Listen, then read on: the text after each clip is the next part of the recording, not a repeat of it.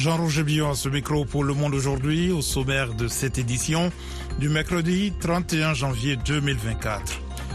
Au Burkina Faso, le capitaine Ibrahim Traoré assure qu'aucun Russe ne combat sur le terrain. Au Niger, les populations se préparent aux conséquences économiques du retrait de la CDAO. Le tarif extérieur commun de la CDAO permet, lorsque nous produisons au Niger, prends l'exemple du ciment, il peut aller librement circuler dans les 15 pays de, de la CDAO. Donc c'est un avantage que nous allons perdre. Reportage à suivre dans la partie magazine. Dans le nord du Nigeria, 12 personnes ont été tuées dans l'explosion d'une mine. En RDC, 8 personnes ont été tuées dans une église lors d'une attaque attribuée au rebelle ADF. Conflit Israël-Hamas, un projet de trêve à Gaza en trois phases est en cours d'examen. Et en sport, ne manquez pas notre journal de la Coupe d'Afrique des Nations. Dans un instant, cap sur les quarts de finale vendredi et samedi.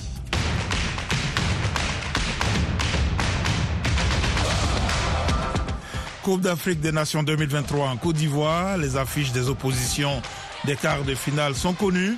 Les dernières oppositions des huitièmes de finale se sont jouées hier. Direction Korogo, dans le nord de la Côte d'Ivoire, pour retrouver nos envoyés spéciaux Bagasikura et Yakuba Oudraogo. Bonsoir à tous. Cette canne 2023, l'une des plus surprenantes, continue de dérouler son lot de surprises. Les deux derniers qualifiés sont connus depuis hier et il s'agit du Mali et de l'Afrique du Sud. En effet, les Bafana Bafana ont piégé les Lions de l'Atlas au stade Laurent Pocou de San Pedro 2 à 0 sur place le compte rendu avec notre envoyé spécial Amin Birouk. Humilité, patience et efficacité dans les deux surfaces. Tels ont été les ingrédients de la victoire surprenante de l'Afrique du Sud sur le Maroc ce mardi 2-0.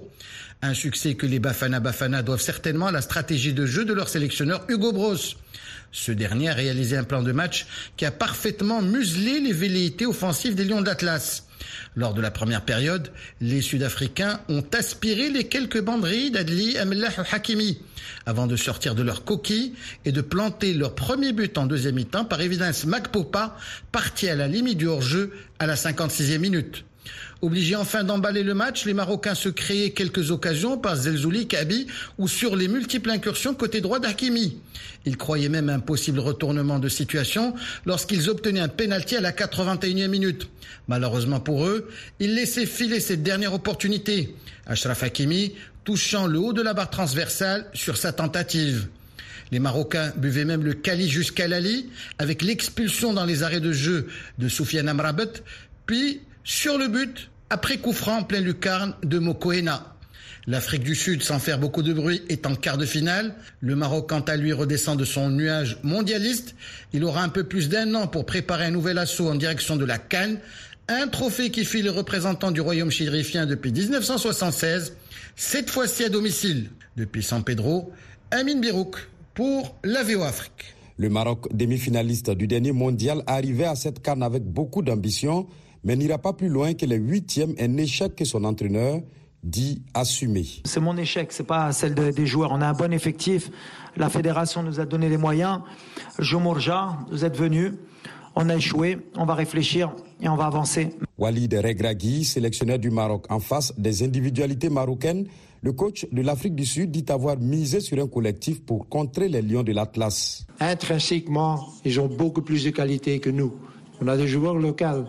Il faut choisir, il faut trouver une solution pour contrer une équipe pareille. Donc aujourd'hui, on a fait ça en jouant très collectif, très regroupé. Hugo Bros, sélectionneur de l'Afrique du Sud.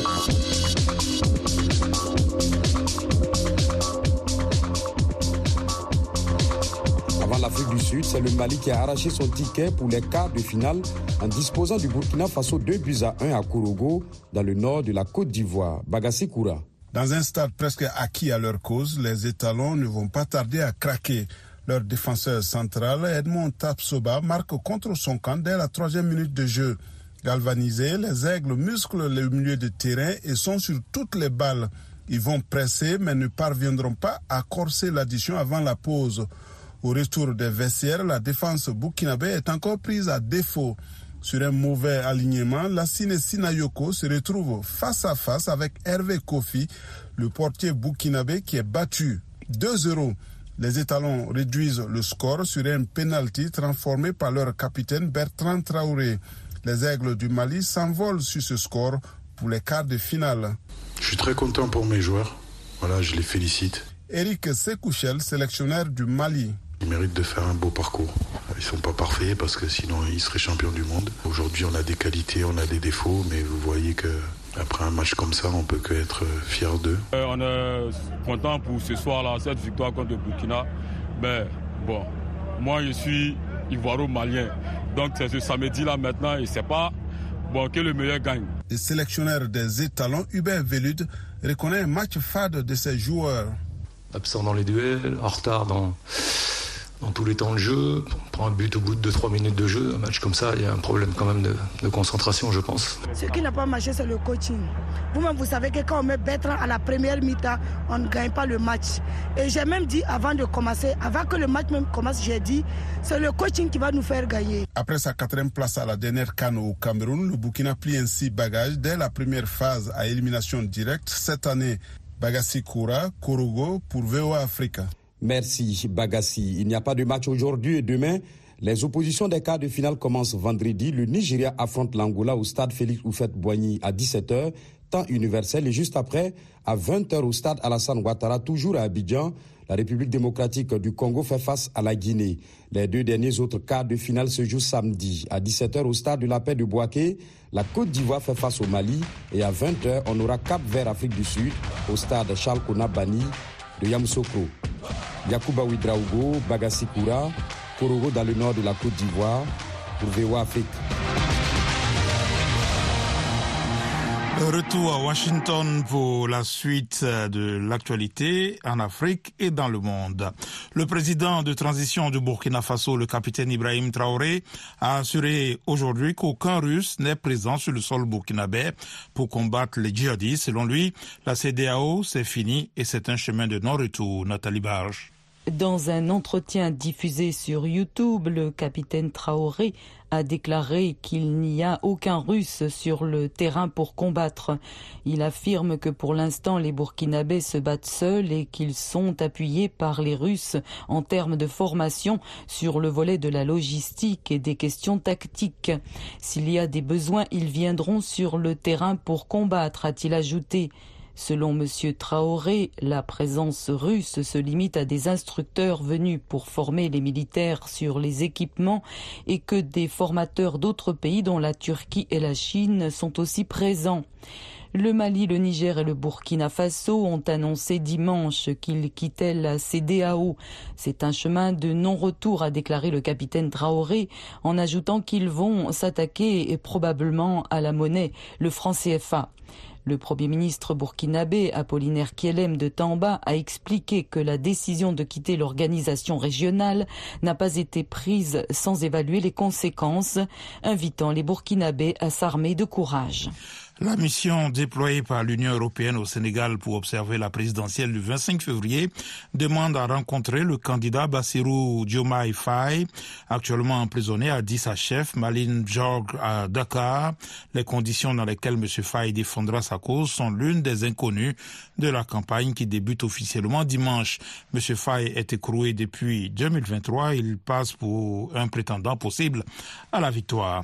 Toujours au Sénégal, sept personnes sont mortes et plusieurs autres ont été blessés dans l'effondrement d'un immeuble à Dakar. La capitale a indiqué le président sénégalais Macky Sall.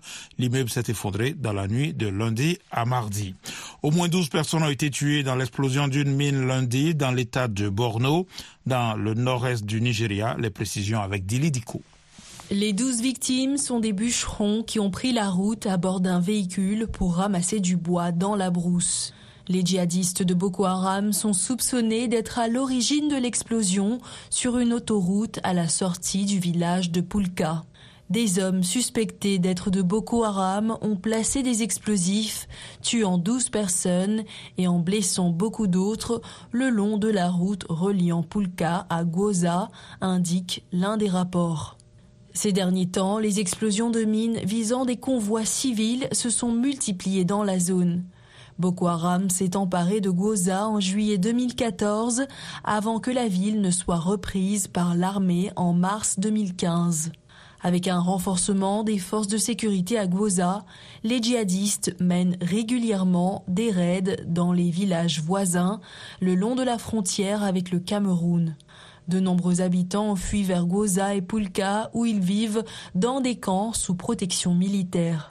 Plus de 40 000 personnes ont été tuées et environ 2 millions déplacées depuis le début de l'insurrection en 2009. Au moins huit civils ont été tués hier soir dans une attaque attribuée aux ADF dans un village du Nord Kivu, dans l'est de la République démocratique du Congo. Certaines euh, des victimes ont été égorgées en plein culte dans une église. Eddie Sango. D'après les maires d'Oisha, huit corps des civils tués par des ADF à Baïti ont été déposés à la morgue de l'hôpital de la commune. Parmi les victimes, cinq chrétiens égorgés en plein culte dans leur église. La société civile indique que certains ont été décapités après avoir été abattus à la machette ou à coups de feu. D'autres personnes ont été enlevées. La tuerie a eu lieu même si les territoires de Béni, où se situe Oisha, est sous l'état de siège depuis fin 2021. Les ADF, à l'origine rebelles ougandais, majoritairement musulmans, ont repris des tueries après une petite accalmie. Ils ont récemment lancé aussi des attaques en Ouganda. Les combats au Soudan ont déplacé près de 8 millions de personnes, a déploré aujourd'hui le haut commissaire des Nations Unies aux réfugiés, Philippe Grandi. Les efforts diplomatiques pour des négociations de paix des États-Unis, de l'Arabie saoudite et plus récemment de l'organisation est-africaine IGAD ont jusque-là échoué. Les autorités libyennes, elles, ont renvoyé aujourd'hui dans leur pays 350 euh, migrants égyptiens qui séjournaient illégalement en Libye. En 2023, un total de 23 361 migrants de nationalité africaine et asiatique ont été renvoyés de Libye dans leur pays. VOA Afrique, à Washington, vous êtes à l'écoute du monde aujourd'hui. Le Hamas examine une proposition d'accord de trêve avec Israël à Gaza, comportant trois phases et prévoyant un cessez-le-feu de plusieurs semaines. Le point avec Rosine Monizero.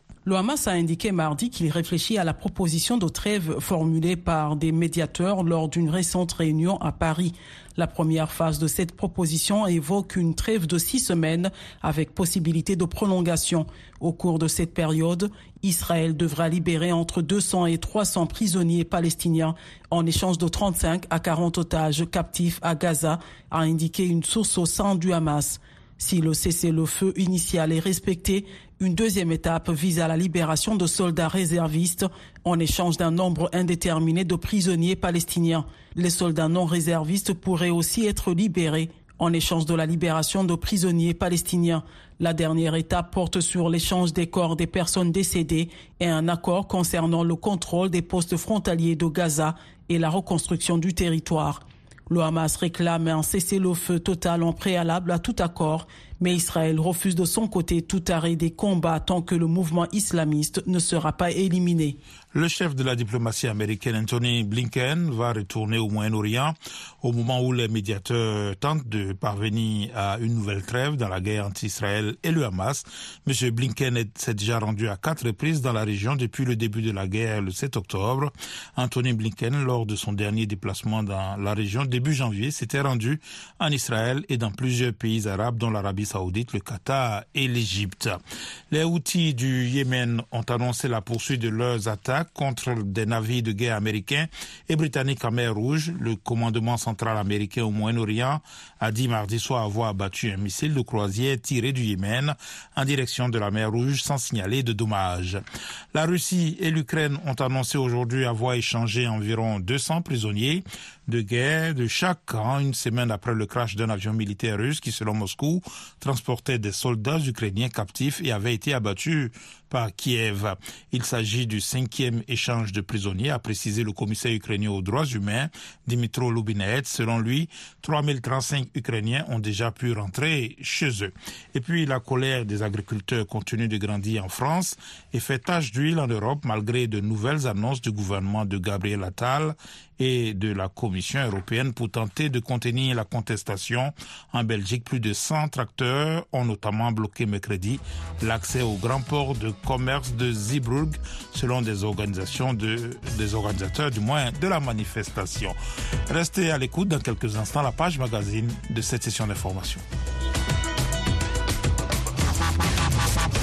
Le Monde aujourd'hui, VOA Afrique.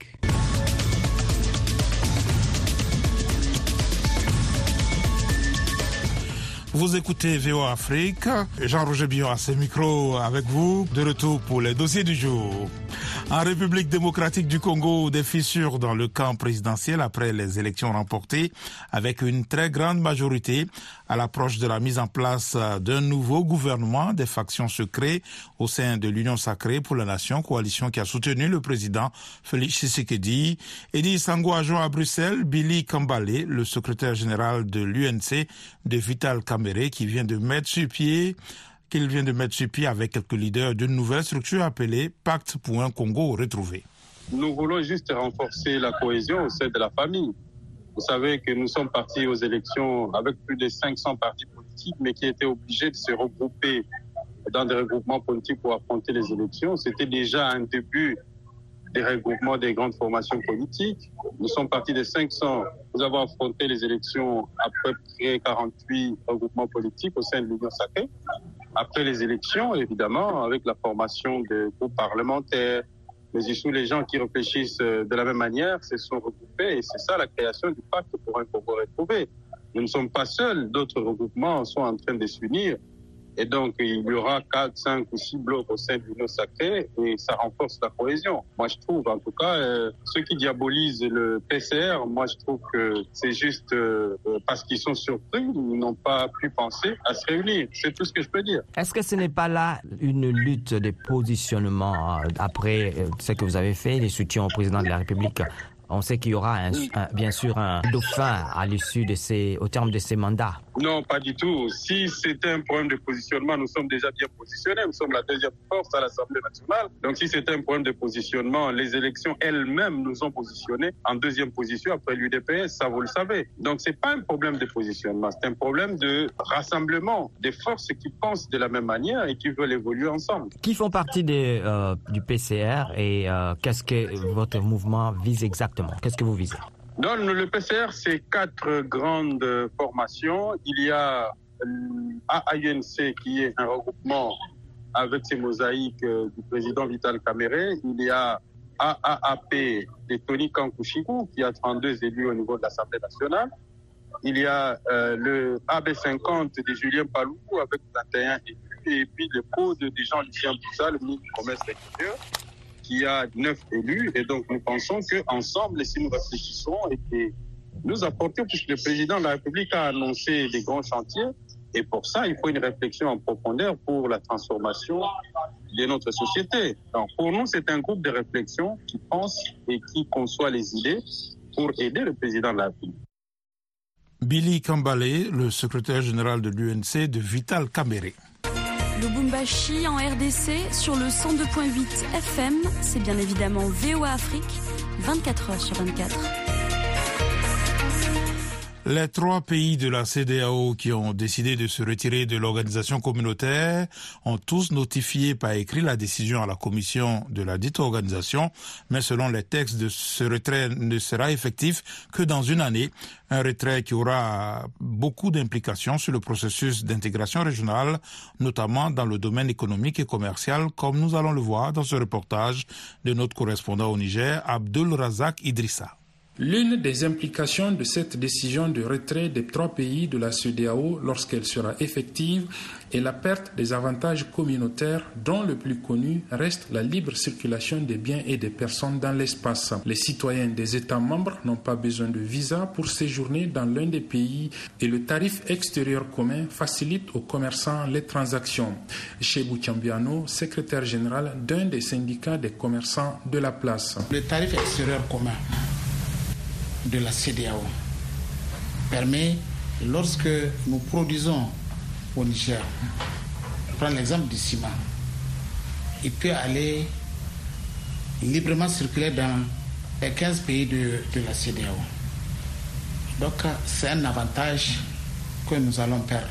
Ce sont donc beaucoup de facilités qui seront ainsi perdues, même si sur le terrain, El Yacouba Damaradi, responsable de notre syndicat de commerçants importateurs-exportateurs, relativise ces facilités sur le terrain. Il n'y a pas de facilité à partir du moment où nous, on nous rançonne. À, partir du moment où, en fait, le couloir que nous empruntions, c'était le couloir béninois, le, plus. Mais on est rançonné. On a été toujours malmené. On a été toujours rançonné. On a été toujours soumis à des taxes illégales, illégitimes. Ce n'est pas aujourd'hui que ça a commencé. Ce sera sans doute donc difficile pour eux comme pour tous les autres, mais s'inscrivant dans la dynamique collective actuelle, Chebou Chambiano et El Haj Yacouba Damaradi sont animés par beaucoup d'espoir. Il faut s'armer de courage pour affronter cela. On sait que peut-être dans l'avenir, on peut renverser la tendance. Au lieu que nous soyons un pays importateur, nous allons être un pays exportateur. S'il y a conséquences, elles ne peuvent être que bénéfiques. C'est-à-dire qu'il y a l'euphorie du, début, mais après, quand les choses vont se tasser, les gens vont comprendre que vraiment, eh, c'est une belle décision. On ne peut pas faire des omelettes et vouloir des œufs. On ne peut pas avoir les deux. On ne peut pas vouloir son beurre et vouloir aussi la région de son beurre. Il y a quelque chose à mettre. Et ça, nous allons le mettre. Des espoirs partagés par l'acteur de la société civile, Abdou Maman Lokoko. Quand on regarde de près, effectivement, euh, ces trois pays n'ont pas accès, effectivement, à la mer. Mais la situation dans laquelle nous sommes aujourd'hui, elle, n'est pas aussi pire que si on n'est plus dans, dans la CDAO puisque déjà les sanctions, vous voyez, c'est l'air seulement que nous, en tout cas pour le cas du Niger, c'est l'air seulement qu'on ne nous a pas bloqués. Abdul Razak Idrissa à Niamey pour VOA Afrique. Abdurrahman Dia avec vous. Dans Washington Forum cette semaine, l'annonce du retrait du Mali, du Burkina Faso et du Niger de la CDAO. La décision de ces trois pays dirigés par des militaires et qui viennent de créer l'Alliance des États du Sahel a envoyé une onde de choc dans la région, relançant le débat sur l'avenir du bloc régional. La CDAO se dit prête à négocier avec les trois pays. Quelles sont les implications d'une telle décision, notamment sur l'intégration et la sécurité régionale? Rendez-vous ce jeudi à 19h temps universel sur VOA Afrique et voaafrique.com en rediffusion samedi et dimanche. Au Burkina Faso, la troisième édition du Salon international de coton et du textile s'est tenue le week-end dernier à Koudougou, un événement pour la valorisation, la production, la transformation et la commercialisation des produits textiles. Le coton est un produit qui peut booster l'économie avec une euh, certaine structuration du secteur, ont reconnu les participants. Le point avec notre correspondant, Lamine Traoré.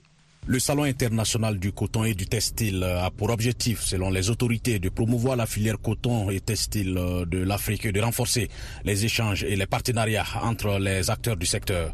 La transformation locale du coton, quel modèle d'industrialisation dans le cadre de la zone de libre-échange continentale africaine? A été le thème cette année. Sébastien Bazemo est styliste. Avec euh, ceci là je pense qu'il est vraiment temps qu'on prenne les choses au sérieux.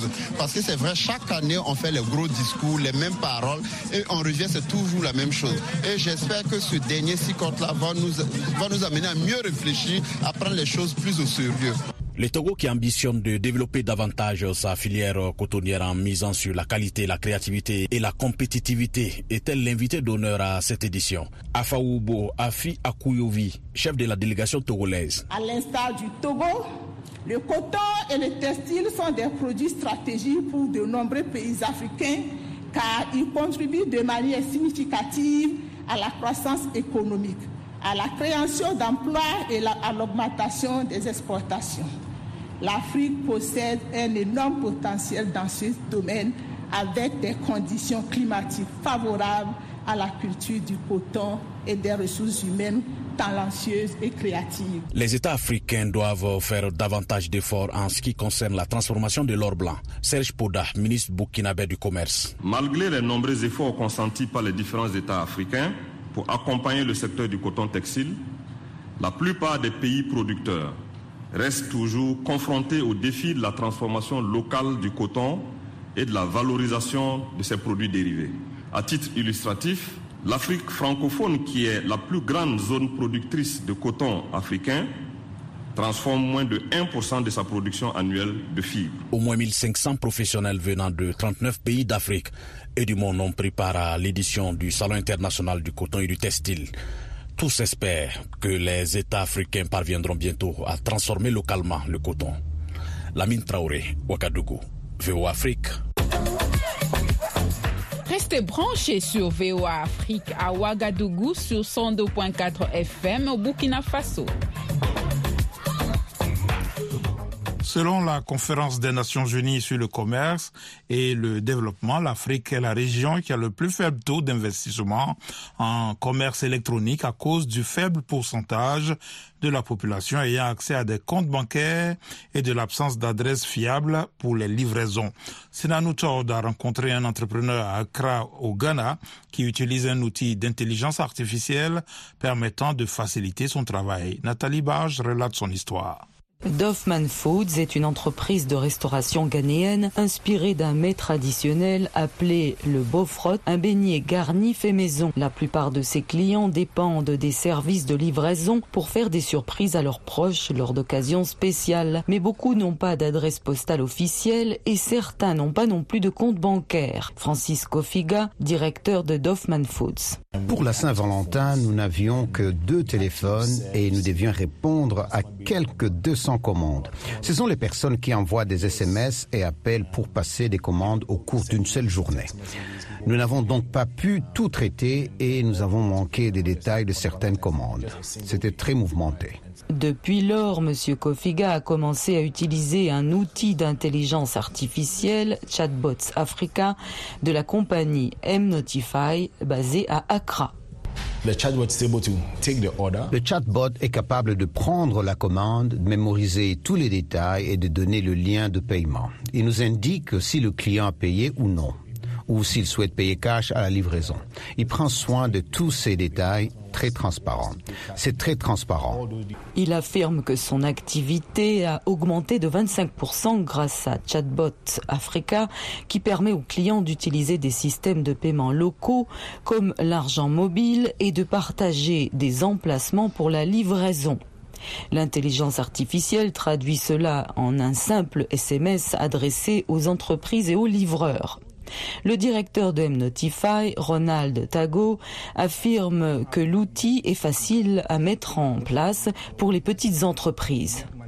Nous avons le portail web où, sans avoir aucune compétence en informatique, il vous suffit de créer un compte, de le lier à un numéro de téléphone connecté à votre WhatsApp, votre page Instagram ou Facebook et de télécharger vos produits et c'est tout. M-Notify développe d'autres outils pour combler le déficit du commerce électronique comme la reconnaissance vocale pour les personnes analphabètes. Alors imaginez un vendeur sur le marché qui ne sait ni lire ni écrire. Il a ainsi la possibilité de vendre ses tomates et légumes à d'autres personnes analphabètes grâce au pouvoir de la voix. Les experts du commerce électronique affirment que l'introduction de l'intelligence artificielle sur le marché va contribuer à améliorer les ventes et à réduire la pauvreté, en particulier pour les communautés marginalisées du continent africain. Salut les amis, ici Roger Montou de VOA Afrique. Téléchargez et partagez l'application RM Show VOA. Vous allez pouvoir nous suivre en direct sans problème. Vous serez aussi en mesure de suivre des émissions manquées et nous appeler, participer en live en direct sur notre application RM Show VOA. Vous pouvez trouver l'application dans votre Google Play. Cherchez tout simplement RM Show VOA. Merci infiniment de rester connecté avec RM Show sur l'application Google Play RM Show VOA. Téléchargez et partagez l'application pour rester scotché à nous suivre chaque jour entre 20h à 21h, temps universel. Rappelez-vous que RM Show, c'est chaque jour à 20h, temps universel sur VO Afrique. Et je vous dis comme d'hab, job bless, peace Africa. Le monde aujourd'hui, c'est la fin de cette édition. Merci de l'avoir suivi. Jean-Roger Billon à ce micro. À la mise en onde, Michel Joseph. Un grand merci à la rédaction et à toute l'équipe de production. Rendez-vous sur notre site internet voafrique.com et nos pages Facebook, YouTube, Twitter et Instagram pour un suivi de l'actualité 24 heures sur 24.